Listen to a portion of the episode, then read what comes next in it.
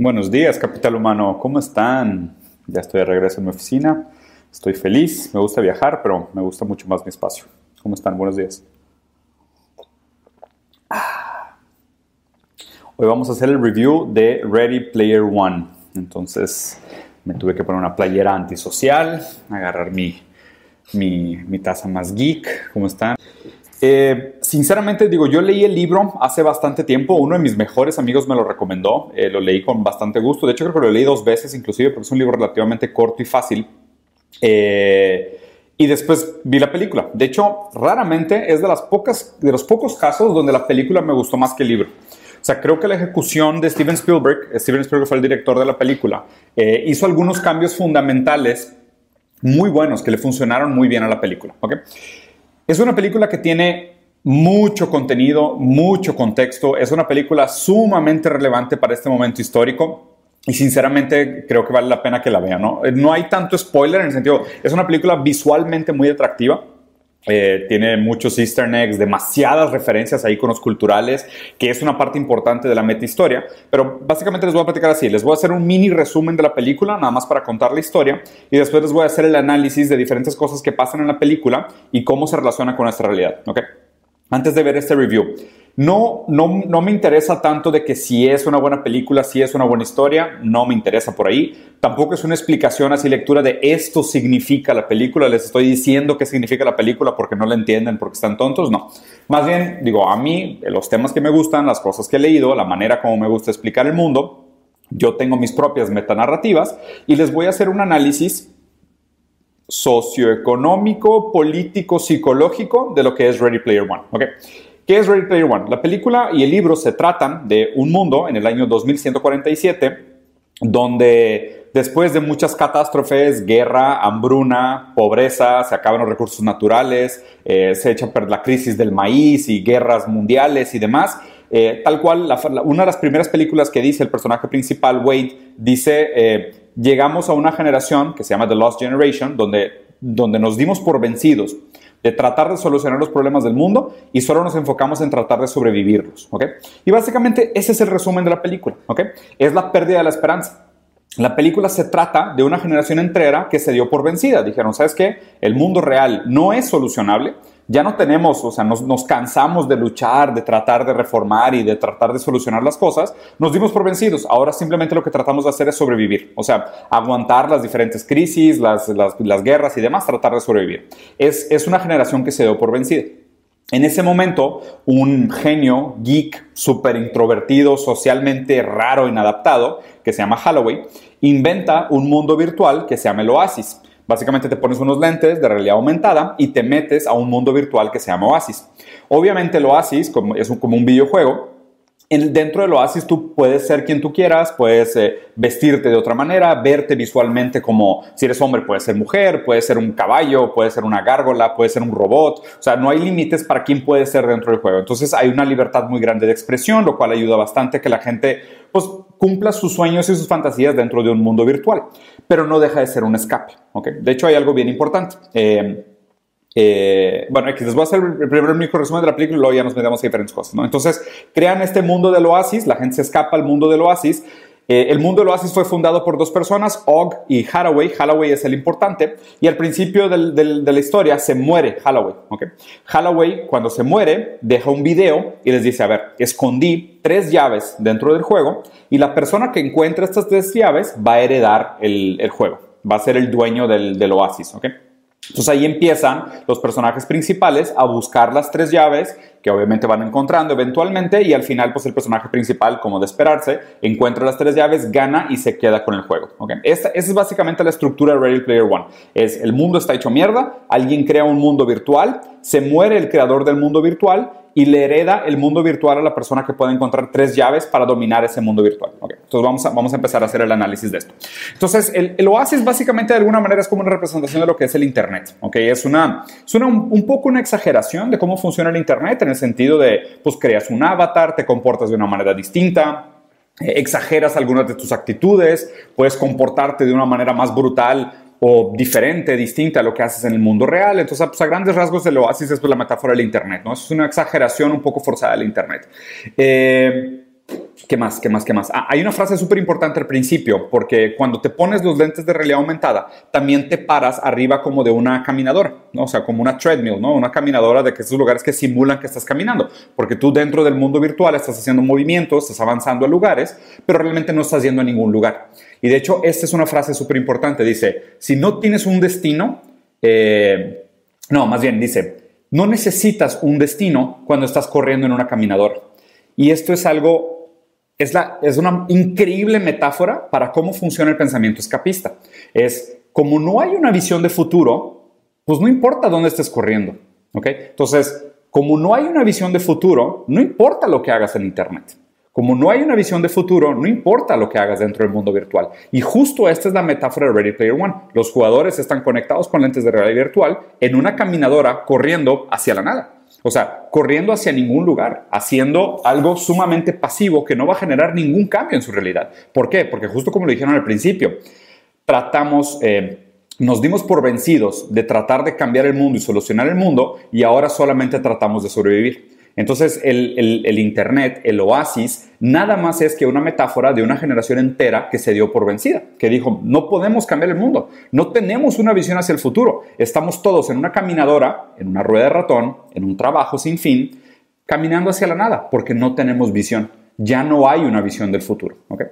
Entonces, bueno, eh, se muere, entonces empieza esta, primera escena, el, personaje principal, Wade, vive en unos edificios que están hechos de casas rodantes apiladas, que se llaman los stacks. Entonces imagínense que es una van, una casa van, y están todas armadas así como si fuera un Jenga, ¿no? Y esto les ponen unos andamios de metal y así son los edificios del futuro. La ciudad en donde viven, Columbus, Ohio, es la ciudad que tiene mayor crecimiento en Estados Unidos en ese momento. Eh, obviamente hay una metáfora directa de lo que está pasando en el mundo hoy. Existe una desigualdad económica brutal.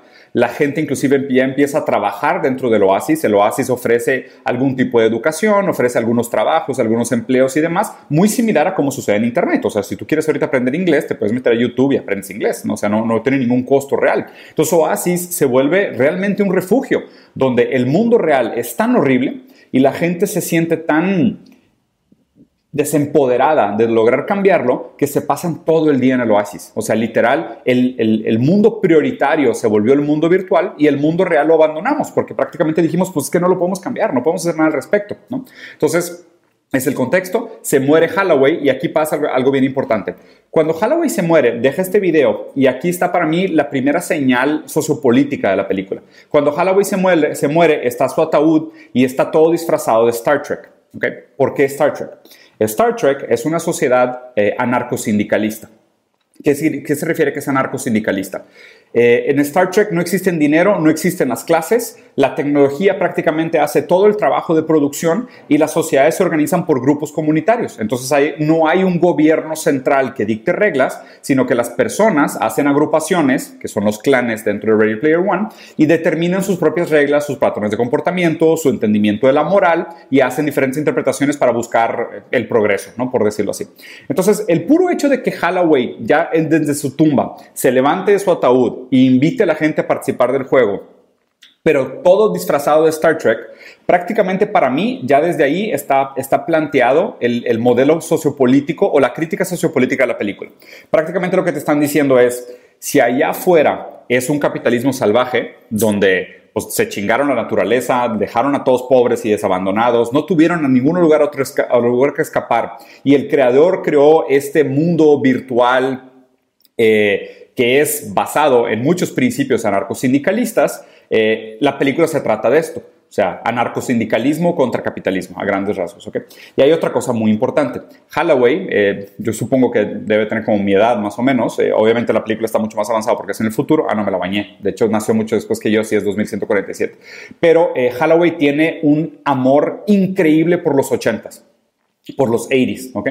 Y, y, hay todo dentro del juego, tiene una nostalgia enorme de los 80s. Y cuando Holloway se muere, deja este mensaje de tienen que encontrar las tres llaves para heredar mi, mi fortuna. Y de hecho, se supone que, que, Oasis vale medio trillón de dólares. Inclusive ese número medio trillón de dólares se me hizo raro porque, o sea, medio trillón de dólares Besos, Besos va a llegar a eso antes que el 2147. O sea, ya ni siquiera me suena exagerado que la persona más poderosa del mundo tenga medio trillón de dólares en el año 2147, si ahorita, en el 2020, ya tiene 200 billones. O sea, no está tan lejos. O sea, creo que lo va a duplicar y va a llegar al trillón supuestamente más rápido de lo que propone la película, ¿no? Entonces, total, dice, tiene que encontrar las tres llaves y el que encuentre las tres llaves va a heredar esto. Entonces, pues obviamente todo el oasis dice, pues vamos a buscar estos Eastern Eggs, ¿ok? ¿Qué significa Eastern Egg? Eastern Egg normalmente en la cultura de los videojuegos es algo que está escondido dentro del juego que no necesariamente es parte de la historia. O sea, es algo que tú encuentras que inclusive muchas veces rompe con la narrativa de lo que es la fantasía de los videojuegos. ¿ok? La primera prueba en la película es una carrera. Es una carrera, obviamente se vuelve una orgía de referencias. Ahí está el carro de Batman, el carro de Speed Racer, el carro de A-Team, eh, no sé, la Monster Trucks, un chorro de cosas, ¿no? Y, las personas que buscan los Eastern Eggs se autodenominan Gunters, o sea, es como Hunters, pero con G, como Eastern Egg Hunter, Gunters, ¿ok? Por otro lado, hay una empresa afuera del mundo real que compite contra el Oasis que se llama IOI, que mete jugadores dentro del Oasis porque quiere encontrar el huevo para apoderarse de la empresa. Y obviamente apoderarse de la empresa, ¿para qué? Para monetizar. O sea, lo que quieren hacer es meter ads al videojuego. Entonces, cuando tú estás jugando en el mundo realidad virtual, pues tú estás viendo el mundo realidad virtual, hay una empresa de afuera que quiere adueñarse de la, de la, de la herencia de Holloway para adueñarse del Oasis y llenarte de publicidad y obligarte a que tengas que trabajar y gastar dinero para poder disfrutar del juego. O sea, que no puedas ni escapar del capitalismo, ni siquiera dentro del mundo virtual. Entonces están los Gunters, que son los cazadores del Easter Egg, que son jugadores individuales, que ellos mismos quieren volverse los herederos de, Oasis, y está esta empresa gigantesca, IOI, que quiere adueñarse para monetizar el videojuego.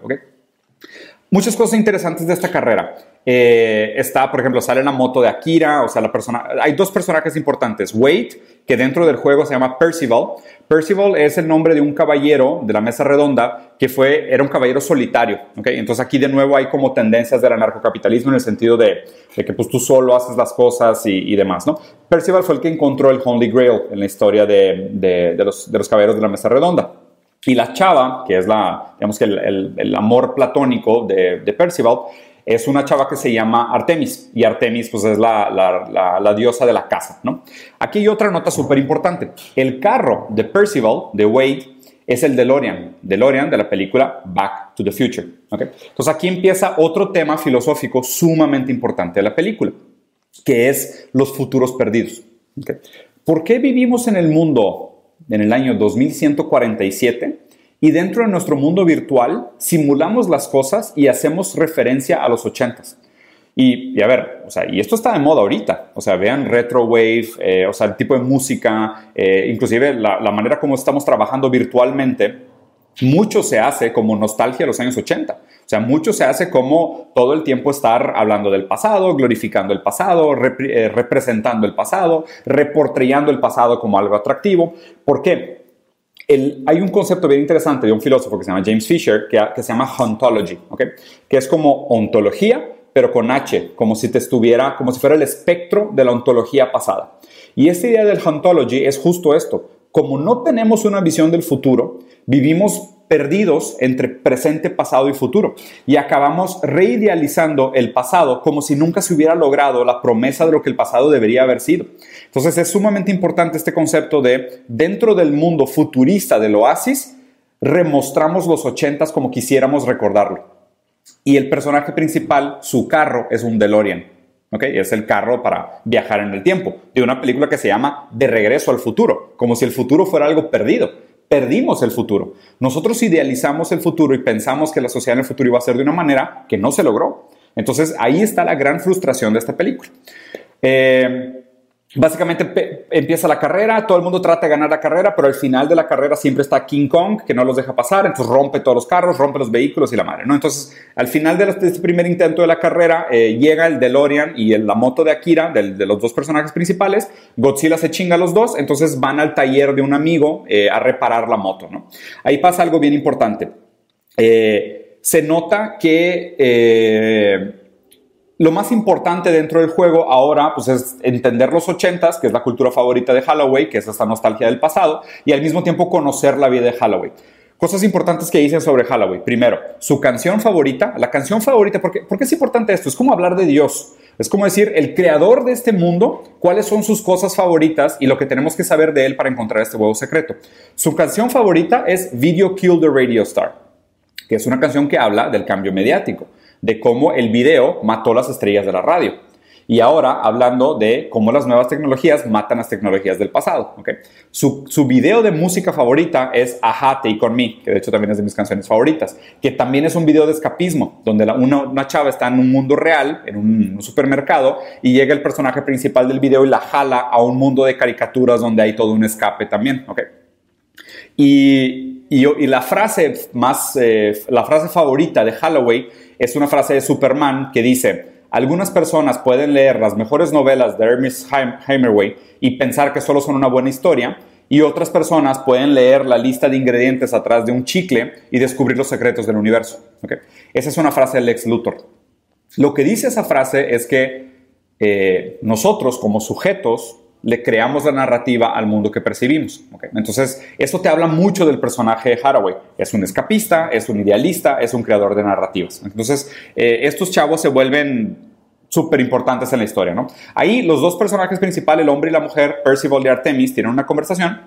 Y Artemis cuestiona a Percival de que como que a ver qué tanto sabes de los ochentas, contesta un par de preguntas y después le dice de que, oye, ¿y si tú ganaras, qué harías con el oasis? Okay, porque pues devolverías te volverías Jeff Bezos. O sea, si tú heredaras el Oasis, ¿qué harías con el Oasis? Y él dice, no, pues yo me compraría una mansión, me mudaría con todos mis compas, les compraría carros. O sea, básicamente el güey es un idiota, es un influencer. O sea, es un pendejo de que yo lo que quiero es la lana, yo lo que quiero es el billete, yo lo que quiero es el reconocimiento.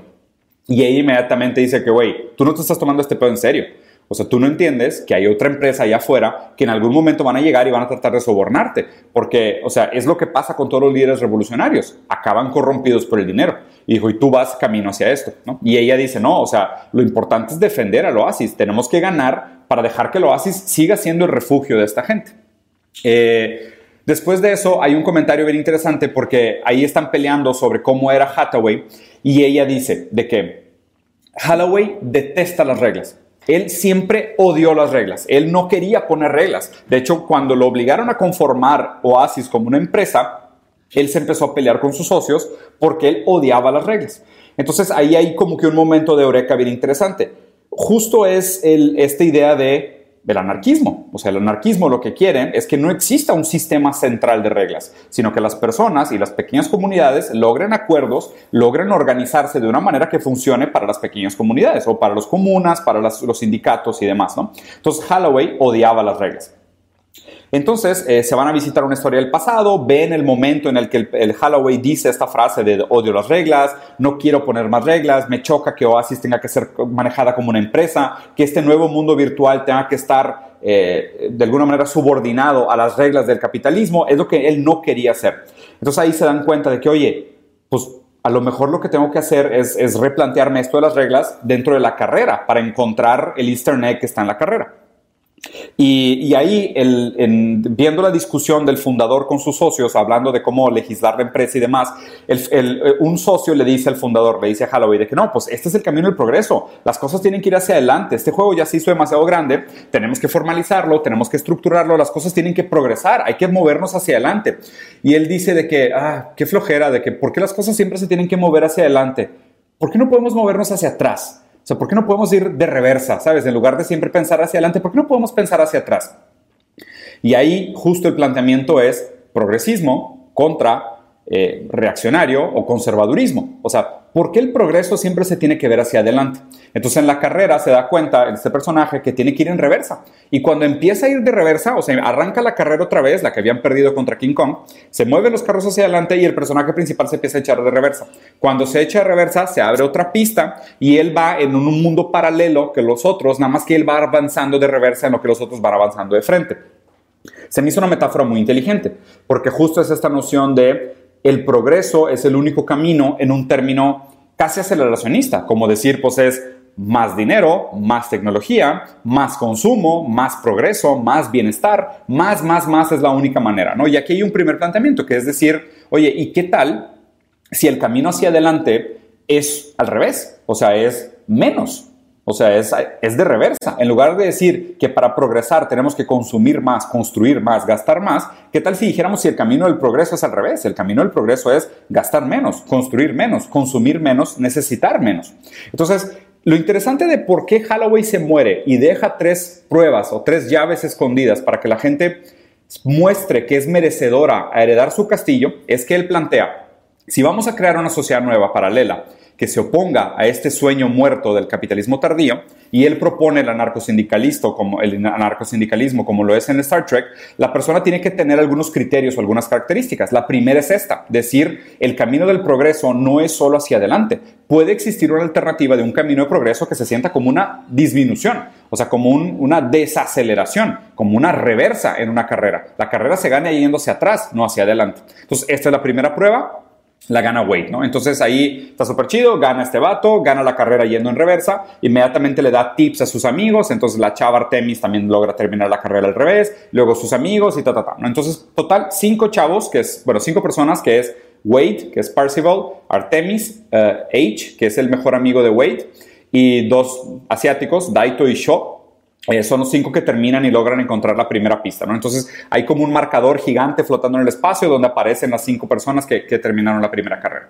Total, eh, hay, una, hay, una, hay, una, hay un momento como de quiebre después de esta primera carrera donde como que regresan al mundo real para darte a entender que pues, la realidad sigue siendo horrible. Y de hecho, toda la gente que trabaja en IOI, o sea, los empresarios de IOI, se nota que son sumamente ricos. O sea, que ellos como que no viven tanto en el oasis. O sea, el oasis nada más es que un escapismo para los pobres, que obviamente son la gran mayoría. Pero ahí también te, mueva, te muestra que el, fundamento del capitalismo es que el capitalismo necesita a los pobres para progresar. O sea, porque aún ahora que los pobres están escapando a un mundo virtual donde consumen solo lo virtual, los ricos todo el tiempo están buscando de cómo monetizamos ese pedo. O sea, cómo lo hacemos para sacar dinero de ahí, para que esta gente trabajando dentro del oasis nos genere beneficios a nosotros.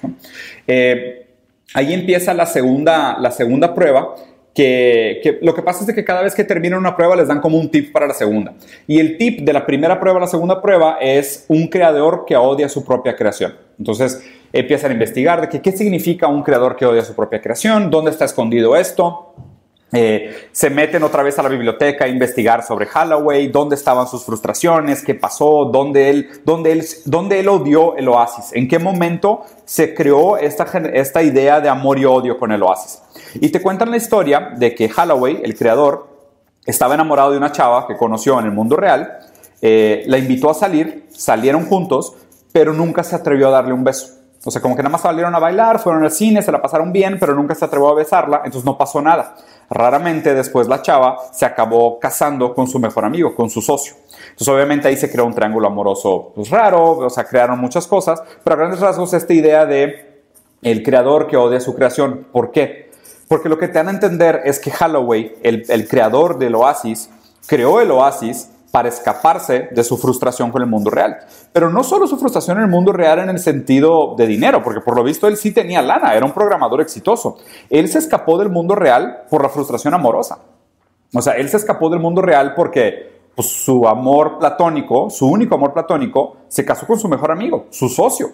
Entonces, él se se, se vertió completamente en el trabajo y dijo, ya nada me importa, ahora solo voy a trabajar en el oasis. Y obviamente acabó medio que odiando el oasis porque pues él sabía que era, que era un escape. Aquí hay algo bien interesante porque se habla también de, de la implicación de esto del amor entre avatars. Eh, porque obviamente en el momento que te están contando esta historia de amor de Holloway con su amor platónico, que nunca se le armó, se casó con su mejor amigo, eh, Wade se empieza a enamorar de Artemis y tienen ahí como, una, como un vínculo amoroso, ¿no?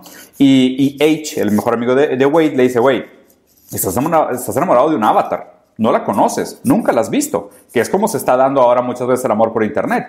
O sea, a lo mejor se ve bonita en fotos, pero cuando llegues, a lo mejor pesa 250 kilos y sea una, una, persona sumamente tóxica y tú tienes esta idea fantasiosa de estar enamorado de un avatar. Nunca la has visto en la vida real. Es más, podría ser un hombre y no sabes.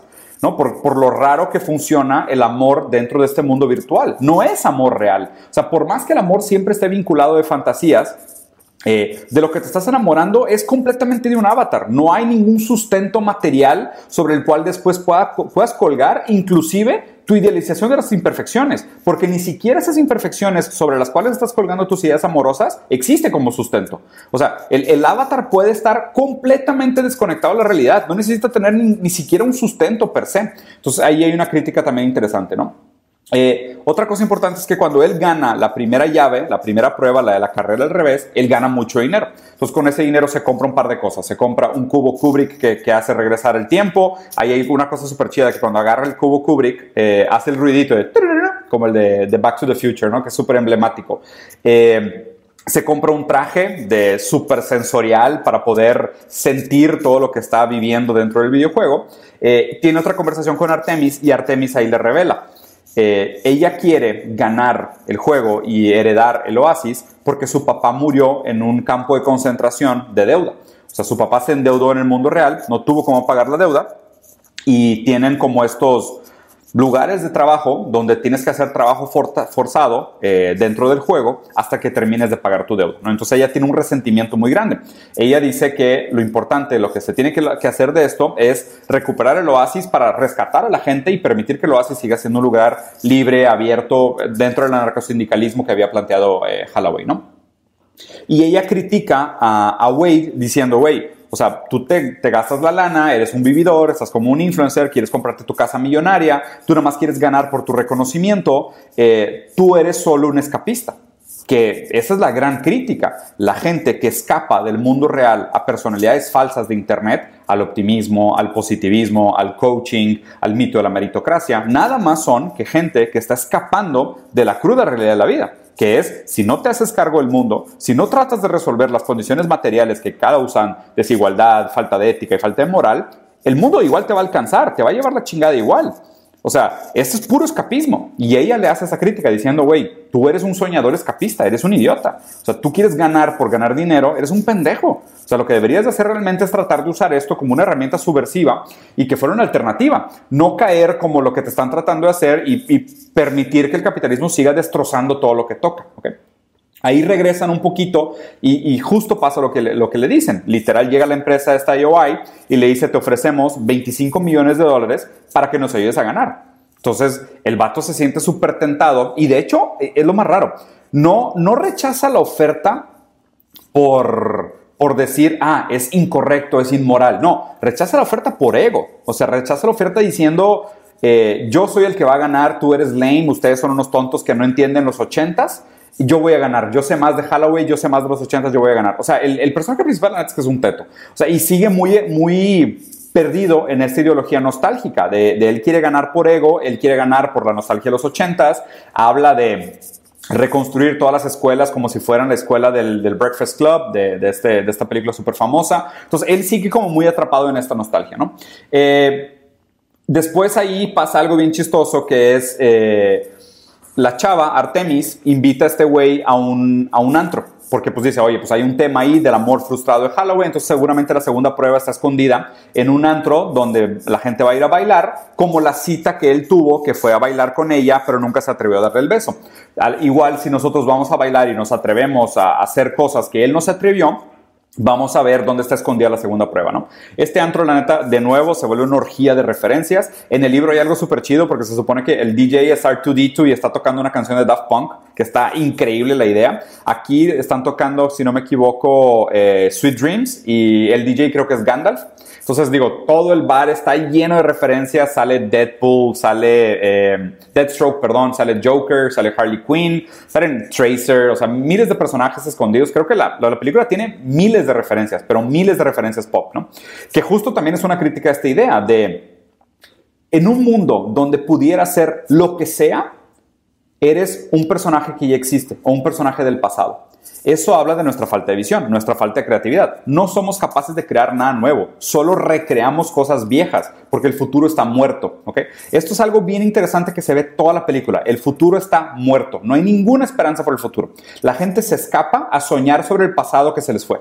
Eso es, eso es, eso es el oasis. Una vez que lo ves así, Ayer la última vez que la vi, la, he visto varias veces la película, pero ayer que la vi, después de leer a James Fisher y de Rida y demás y de Luz, pues se me hizo deprimente, porque es algo terrible. Es como si fuera, es como visitar edificios viejos, ¿sabes? Es como ir a estos lugares que tenían grandes sueños, grandes expectativas y no ves nada más que sueños, sueños perdidos, sueños derrotados.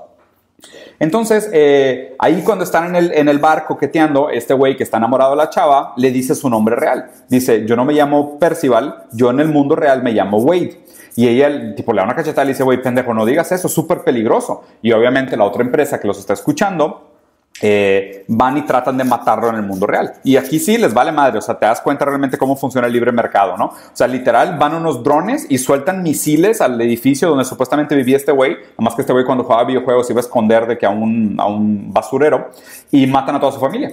O sea, como si nada, no, o sea, no pasa, no hay ninguna repercusión, no va la policía, no pasa absolutamente nada. Tal cual como debería funcionar el libre mercado, ¿no? Como esta idea de llegan los comerciantes ingleses a India a comerciar con telas pero se dan cuenta que las mujeres hindú son muy buenas trabajando con las manos y no pueden competir, entonces les cortan los dedos para poder vender telas inglesas en India, que eso es una historia real. Y estas son las historias reales del anarcocapitalismo, estas son las historias reales del libre mercado, ¿no? Es de que las farmacéuticas en un libre mercado venderían puras drogas falsas o la gran mayoría de las farmacéuticas venderían drogas falsas y la gente se moriría y no habría ningún organismo regulador y pues en el inter que la gente se adapta y dice, se me hace que estás matando gente con tus drogas falsas, morirían millones de personas y la gente se enriquecería de manera ilícita porque no existe un gobierno central que lo regula. ¿no?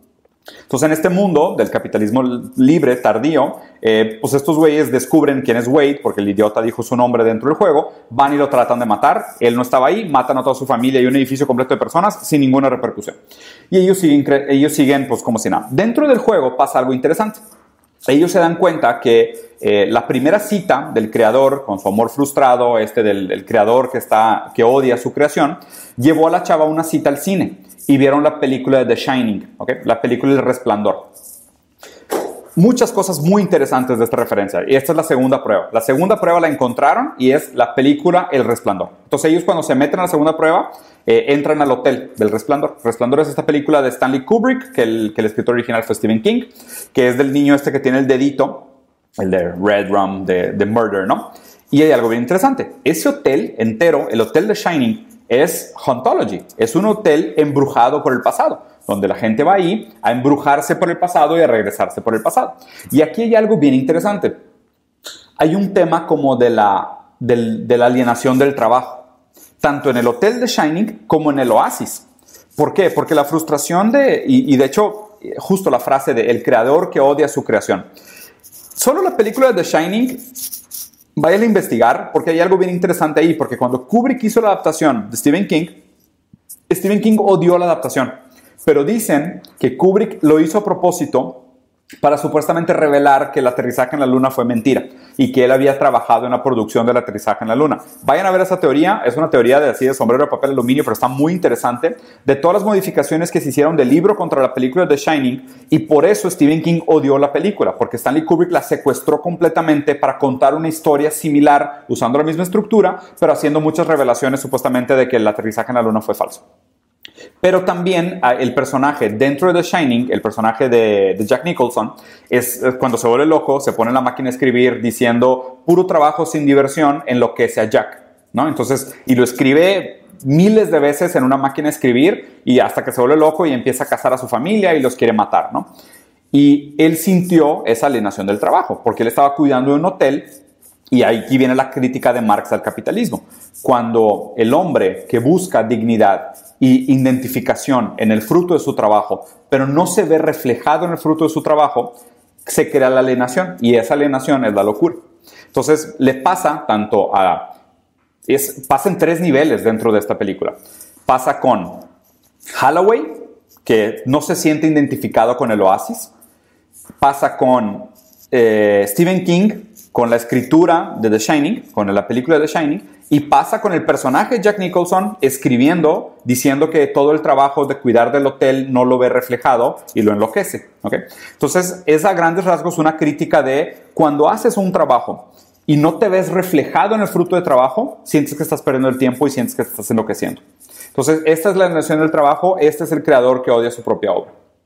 Eh, Descubren que dentro del hotel de The Shining, que está lleno de referencias al pasado, que el hotel en sí lo que quiere es regresar la gente a los años 20. Entonces, es una metáfora de regreso nostálgico dentro de una metáfora de un regreso nostálgico, que está sumamente complicado. Pero básicamente encuentran una sala donde están puros zombies bailando como fantasmas, tal cual Hauntology. Y en medio de la sala está el amor platónico de este güey bailando con un zombie.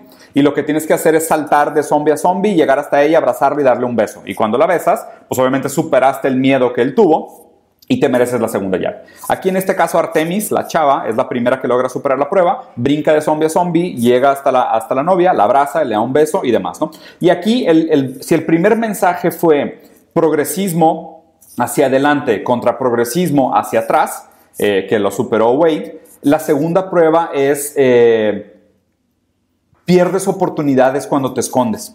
Eh, y justo esto es la crítica. Holloway odia la creación del oasis porque él se escondió en el oasis por miedo de darle un beso a su amor platónico.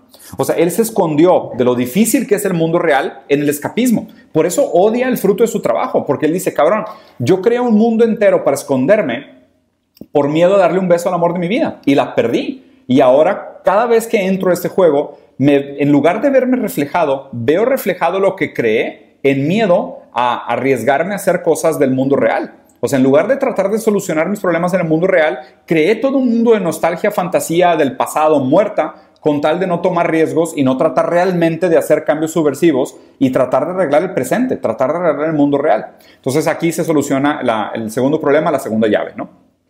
La clave que les dan para la tercera y última prueba es decir, eh, el deseo está dentro de, una, de un castillo trágico. Eh, y aquí está, está un poco complicada la prueba, la prueba está más larga que esta, pero pues no es, tan importante, entonces nada más déjenlo así. O sea que el deseo está conectado dentro de un castillo trágico.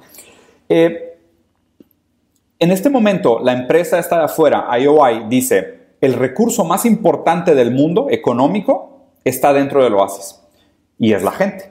O sea, dice, el recurso importante económico del mundo es la gente que está dentro del oasis. Por eso están tan obstinados con ganar el oasis, porque sin, sin la gente que esté generando valor y esté consumiendo, la economía para, la economía colapsa. O sea, para que exista el crecimiento, pues tiene que haber gente y tiene que haber consumo. Y como la gente está completamente secuestrada dentro de este mundo virtual que opera de una manera completamente virtual, con trabajos virtuales y moneda virtual, y los ricos están afuera, ya no funcionaba la economía. Seguramente la economía estaba llegando a un punto de quiebre, entonces necesitaban secuestrarlos de regreso.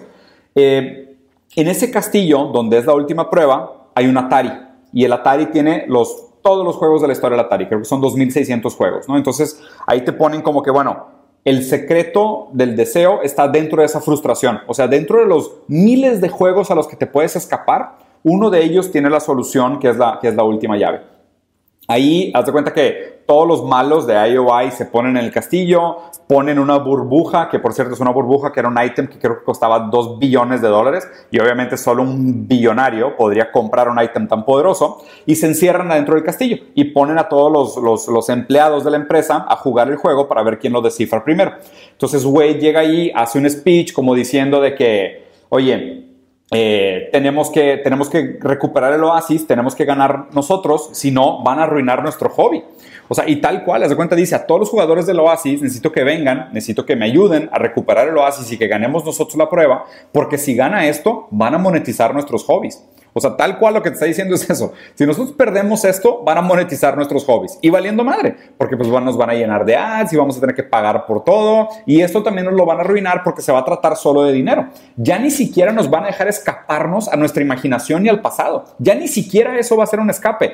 Aún el pasado y aún la ontología perdida, los futuros perdidos, van a estar monetizados. O sea, ya ni siquiera te vas a poder escapar del capitalismo ni en tus sueños. Eso es lo que se está juzgando al final de Ready Player One y es lo que se está jugando al final de Ready Player One. Entonces él dice, vénganse, ¿no?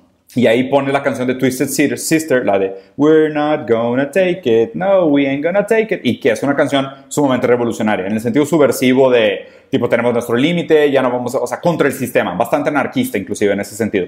Y Twisted Sister era un grupo que también hablaba de esa esquizofrenia de se vestían de mujer, iban en contra de los estándares sociales, que ahí es otra referencia muy bien pensada, ¿no?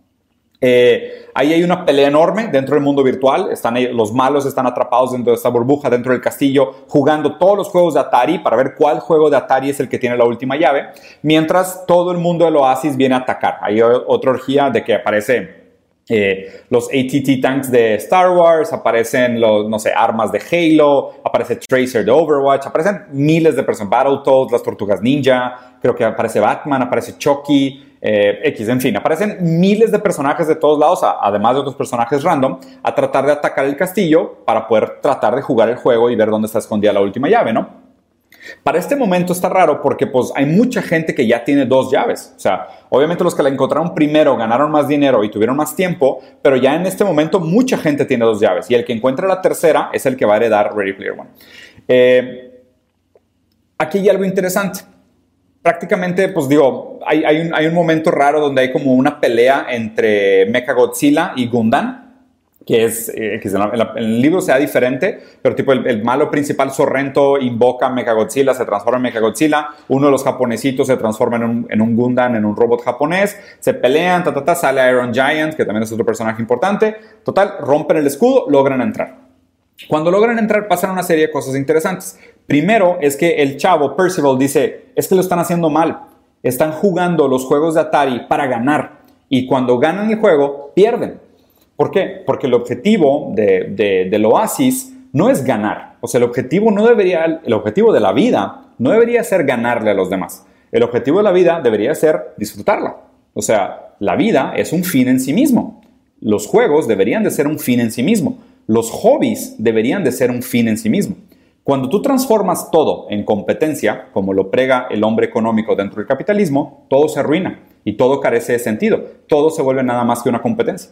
Todo se vuelve simplemente una comparación entre el otro, entre en lograr un fin, quién lo logró más rápido, quién lo hizo mejor. Entonces Percival dice, están mal, ellos están jugando Atari para ver quién gana más rápido y ese no es el objetivo de los juegos de Atari. El juego, de, la idea de los creadores de, los juegos es que la gente disfrute el proceso, no que ganes, no que te lo acabes rápido, no que se termine la diversión. Entonces ahí pasa algo, el malo tiene una bomba nuclear que también costaba billones de dólares, que mataba absolutamente todos los personajes del mundo.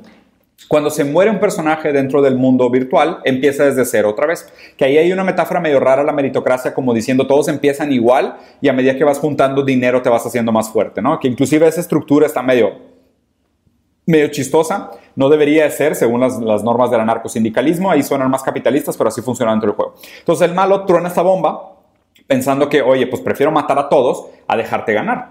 El tema es que el chavito este, Percival, en algún momento de la historia, y es diferente dentro del libro a la película, en el libro es jugando un juego de Pac-Man y llegando hasta el nivel 99 haciendo trampas, saliéndose del mapa, se gana una monedita, que es una vida extra, o sea, un quarter, un cuarto de dólar, que son las monedas que se usaban en las maquinitas para tener una vida extra. Y en la película, él se gana esta vida extra porque apuesta con el bibliotecario sobre conocer más la vida de Holloway que el propio bibliotecario.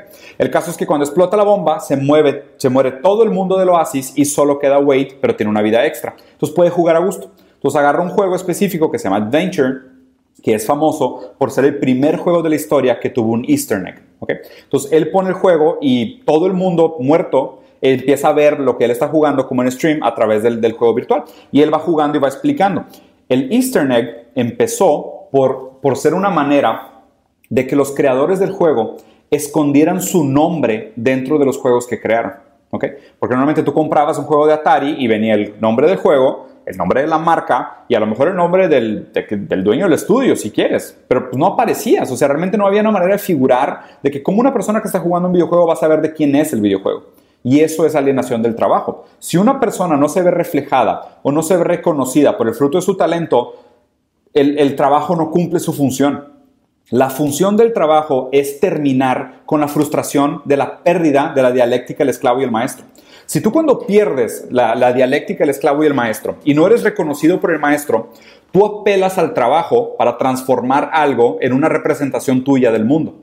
Entonces tú te ves reflejado en el fruto de tu trabajo. El problema es que el capitalismo te quita eso. Tú cuando trabajas en una gran empresa y creas tablas de Excel y la empresa hace carros, tú no te ves reflejado en el carro. O sea, tú no ves el carro de tu empresa y de repente alguien dice de que, ah, este carro lo hizo Diego. No, no hay ninguna comparación. Este carro es un, es un Mazda, es un Ferrari, es un Tesla, es un bocho, lo que sea. Pero la persona que trabajó en la empresa no se ve reflejada en el fruto. Entonces hay una alienación del trabajo. El Easter egg era la manera de los creadores de videojuegos de esconder su título como creador dentro del juego para que los jugadores realmente comprometidos lo encontraran. Entonces Wade juega este primer juego que se llama Adventure y encuentra el Easter egg y dice, mira, aquí está el nombre del creador del juego. De la misma manera que Holloway lo que quiso hacer es esconderse él mismo dentro del oasis. Ah, y acabo de darme una cuenta de una cosa que no me había visto. Entonces en ese momento se abre la tercera puerta y el, personaje principal, Wade, se encuentra con Holloway, que es el creador, y está en un cuarto, que era su cuarto de los años 80, donde él era un niño chiquito que jugaba videojuegos. Y, tal cual, o sea, el Easter egg del Oasis es para encontrarte con el creador como él realmente era. Y ahí le dice algo bien importante. Le dice, eh, no podemos quedarnos solos en, el oasis y por más que el oasis pueda ser una idea o una versión de, nuestro mejor mundo, el mundo real es el único lugar donde puedes obtener una buena comida. Y está raro porque lo dice de que es the only place where you can get a, real meal or a good meal, ¿no? or a good steak o algo así. A lo que se refiere es al amor y al beso de la mujer amada. Porque justo lo que le dice es que aquí nunca vas a poder culminar tus, tus verdaderas ambiciones como ser humano. Esto sigue siendo solo un escape. Y lo que tienes que aprender es que esto nada más es que un escape de la realidad. O sea, esto no, nunca va a reemplazar la realidad. O sea, por más que fantasíes y tengas estas fantasías utópicas de escape, nunca lo vas a lograr. dices, vas a tener que salir y solo allá afuera vas a poder lograrlo, ¿no? Entonces, total, pasa este momento de que se quita los lentes, se topa la chava en la vida real, le da un beso en la vida real, como diciendo que lo que realmente quería hacer era esto. La última medio prueba escondida es que él está a punto de firmar el contrato para volverse dueño del Oasis y, se frena tantito y dice, ¿sabes qué? No voy a firmar, porque no me parece que el Oasis debería tener un solo dueño. Y el, y el avatar de Halloween dice de que, ah, no, tienes toda razón, que bueno, pasaste la última prueba, te felicito. Entonces, eh, tres cosas que hace eh, Percival, el personaje principal, cuando gana y hereda el Oasis. Primero, eh, hace una división de poder, entonces no deja un, no se queda él como líder totalitario, que de alguna manera fue también el error de Holloway, él se quedó como maestro, líder, dios dentro del juego, y aquí este chavo dice, no, yo no voy a ser dueño total, lo voy a dividir con mis cinco amigos, que es como una, un análisis de la República diciendo que es un consejo de los sabios, ¿no? que son gente que también pasaron las pruebas, que cumplieron con las mismas metas, aunque tuvieron ayuda, que cumplieron con los criterios, con los tres criterios de las tres pruebas y que son dignos de ser los, los reyentes del, del, mundo virtual. ¿no? Entonces se divide, hay una democratización del poder ahí. Lo segundo es que él dice, no vamos a monetizar el oasis, o sea, el dinero no va a entrar aquí, va a ser un escape legítimo al capitalismo. Y lo tercero que hace es que apague el oasis dos días por semana para que la gente se vuelva a conectar con el mundo real. Y aquí es donde llega mi frustración con esta película. ¿Por qué? Porque a fin de cuentas es como decir, terminó, ganó, entendió, vamos a suponer que entendió que realmente que vivir en un mundo virtual mientras el mundo real se está mandando a la mierda, nada más es que escapismo, y lo que él dijo es, pues lo voy a pagar dos días por semana. Entonces, de cuenta, mi reflexión, para terminar, porque ya me estoy quedando sin voz y seguramente ustedes ya se cansaron, llevo casi una hora hablando, es, eh, es como si dijeras, lo que está arruinando el mundo hoy es creer en la meritocracia, creer en el optimismo, creer en el positivismo y creer en que las cosas van a estar bien y escaparnos a redes sociales. ¿okay? Estas cinco cosas están arruinando el mundo. De la misma manera que en la película Ready Player One, la nostalgia del pasado y el escape al mundo virtual es lo que permite que el mundo real se siga mandando a la mierda. ¿Por qué? Porque la gente se dio por vencida de tratar de hacer cambios reales. Igualito que pasa hoy. O sea, la gente solo busca escapes para no toparse con, con sus responsabilidades reales y, y el mundo sigue mandándose a la mierda. O sea, la gente que es mala sigue siendo mala, la gente que es avariciosa sigue siendo cada vez más avariciosa, la gente que es corrupta sigue siendo cada vez más corrupta, y nosotros solo encontramos placebos, maneras de distraernos, decirnos que todo va a estar bien, siguiendo consejos de idiotas, siguiendo consejos de coaches, eh, creyendo en astrología y en, dioses, pero en astronomía y en dioses. Eh, para no enfrentarnos con las responsabilidades reales de que hay un sistema sumamente nocivo que está destrozando el mundo, que hay una pandemia que nos está matando, que hay una crisis de económica que nos está dejando mucha gente en miseria. Y nos escapamos, y nos escapamos, y nos escapamos, cuando realmente lo que deberíamos de hacer es abandona el positivismo, abandona los coaches, abandona el mito de la meritocracia. Eso es lo que deberíamos de abandonar. Y este chavo lo que hizo es, pues voy a pagar la fantasía dos veces por semana. Lo cual a lo mejor es suficiente. O sea, a lo mejor ya estaban en un punto tan crítico y llevaban tantos años escondidos dentro del oasis que el hecho de tener que tolerar la cruda realidad dos veces por semana los va a obligar, ahora sí, a transformar la realidad. Porque la realidad es el único lugar donde puedes encontrar el amor y donde le puedes dar un beso al amor de tu vida, que es el por qué vale la pena vivir.